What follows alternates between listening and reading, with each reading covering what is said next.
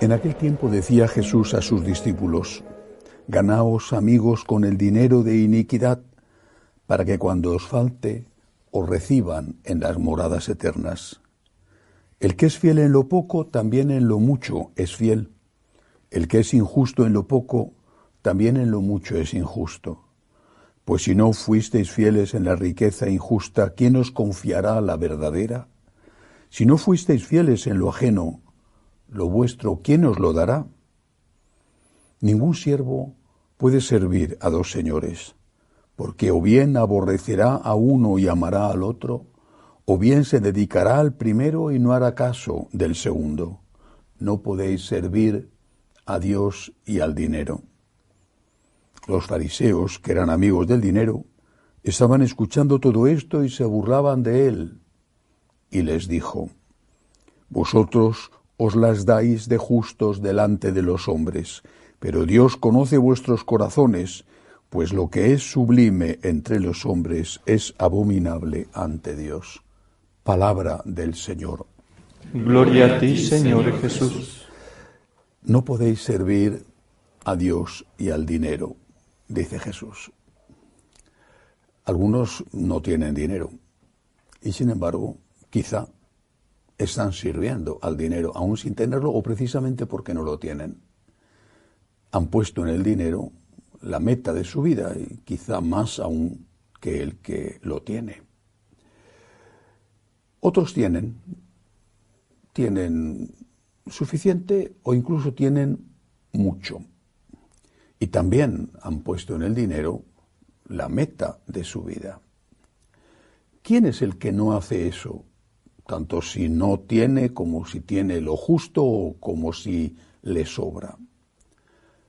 ¿No pone el dinero en el primer lugar aquel que no roba para tener dinero o que no hace pecados y delitos de corrupción, pero a la vez también aquel que es capaz de compartirlo.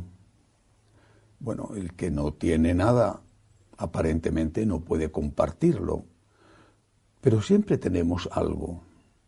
Por ejemplo, tiempo, sabiduría.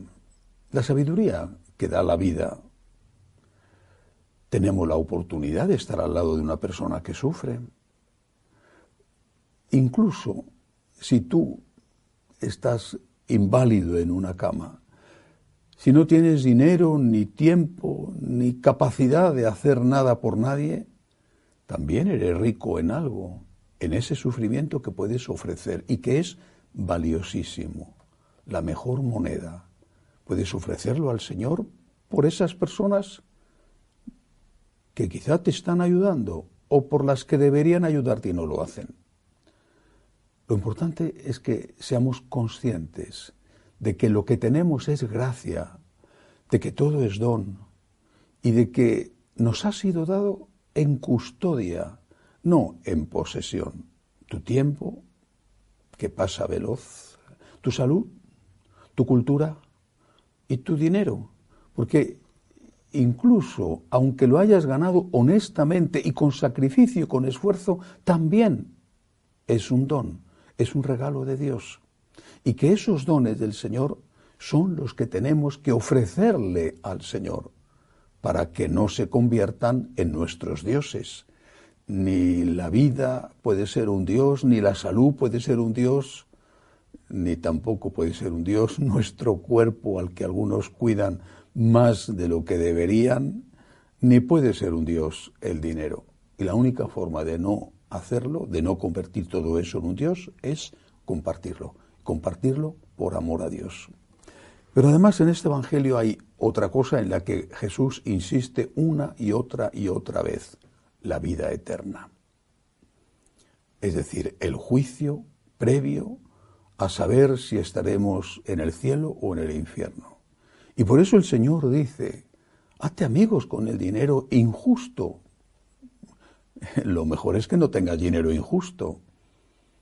Pero si has caído en una tentación y tienes dinero injusto, si has robado o has corrompido, te has dejado corromper, mm, transforma eso en una manera de hacer el bien, de ayudar a otros.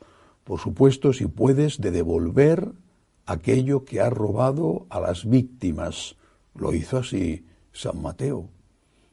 Pero si no puedes, transfórmalo en limosnas, en la forma de ayudar al que sufre, en la forma de restituir de alguna manera aquello que no era tuyo y que ahora tienes. Incluso eso vale también si lo que tienes lo has heredado y procede del dinero injusto, es decir, si el que te lo dio en herencia lo adquirió de una manera injusta.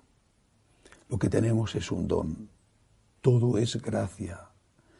Y la forma de agradecer una gracia es con obras, todo es gracia, el tiempo que nos queda de vida, la salud que tenemos, la cultura que tenemos, el dinero que tenemos, el trabajo, todo es gracia pongámoslo al servicio de Dios y al servicio del que lo necesita, para que eso no se convierta en nuestro Dios. Que así sea.